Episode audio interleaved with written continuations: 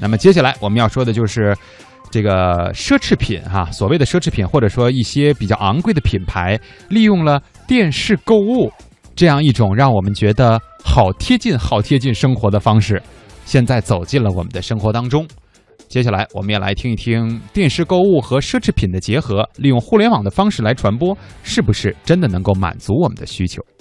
本月初呢，世界顶级的时装品牌迪奥啊，持续第三年针对中国市场推出它的七夕限定款的手袋。与往年不同，用户呢今年是可以通过乐视超级电视在大屏幕上购买这一款产品。那乐视大屏的营销负责人林瑟平表示说，虽然它的定价啊，就这款。包的定价是两万八千元人民币，但是这样的高价也依然让销售速度非常的意外！迪奥它是顶级的时装品牌，这是它第一次在中国地区进行线上的销售。也是他第一次和 OTT 合作，在电视上售卖自己的产品。迪奥这一次在轮播台上以边买边看，仅仅是一个手段来卖他的七夕的限量版的一个 Lady Dior Small 的一个产品嘛。本来计划四天的，结果一天半就售罄了，这个也是让我们确实是有一点点意外的。据媒体估算啊，国内奢侈品市场的总规模大概在二百二十五亿美元左右，在这当中在线销售的份额只有百分之五，但是增长速度很快。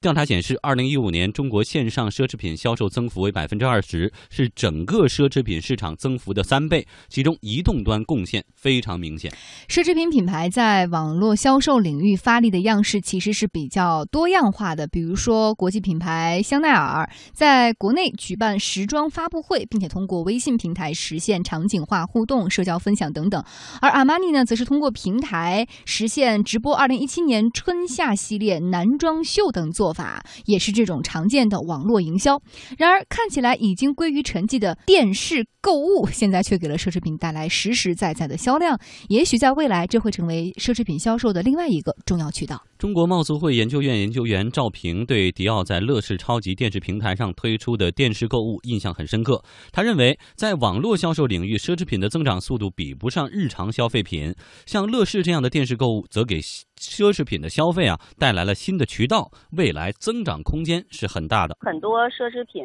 大牌在互联网发展的各个阶段呢，也是企图利用互联网进行自己销售渠道的创新。嗯，很多传统大牌的互联网的销售渠道做的并不是特别好，呃，特别是利用电商平台和自主网站这样的形式，呃，它的这种点击率啊、销售情况并没有像其他的日用消费品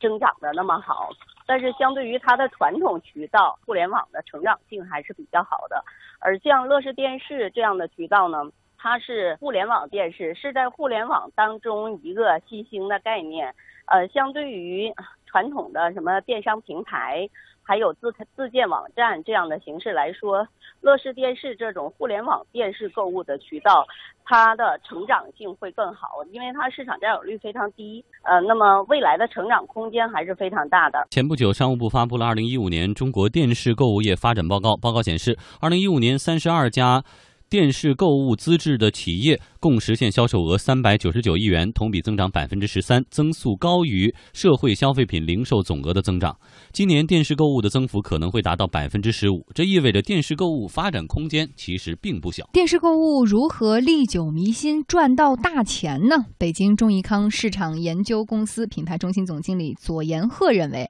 视频化、场景化、生态化还有平台化，应该是智能电视做大屏购物的几个发展方向。传统的电视购呢，离年轻人的生活方式呢就比较远，但是呢，现在的年轻人呢，他更希望的是。场景化的应用表达方式是在一个什么样的场景化的情况之下，哎，推送给我一个有意思的 T 恤、包包，有意思的一个球衣啊，这个过程中呢，更迎合了年轻人的生活习惯，所以这是抓住了下一代年轻人的消费趋势。中国贸促会研究院研究员赵平则进一步建议，电视购物要在目前的环境下赚大钱，就要认准目标用户群，突出商品特点，同时在价钱上啊给予一定的优惠。通过互联网电视销售的产品，主要还是要看互联网电视的客户群是属于哪一类。我们从中国整个互联网的客户群可以看到，其实互联网所面对的群体是相对年轻的群体。呃，因此呢，在互联网上销售的商品也必然是定位在这个群体的商品可能会比较好。另外一个就是互联网电视相对于其他的互联网渠道来说，它的互动性可能表现更加活跃，同时对于这种感官视觉的要求会更高。对于互联网电视平台上销售的商品，第一就是要年轻化，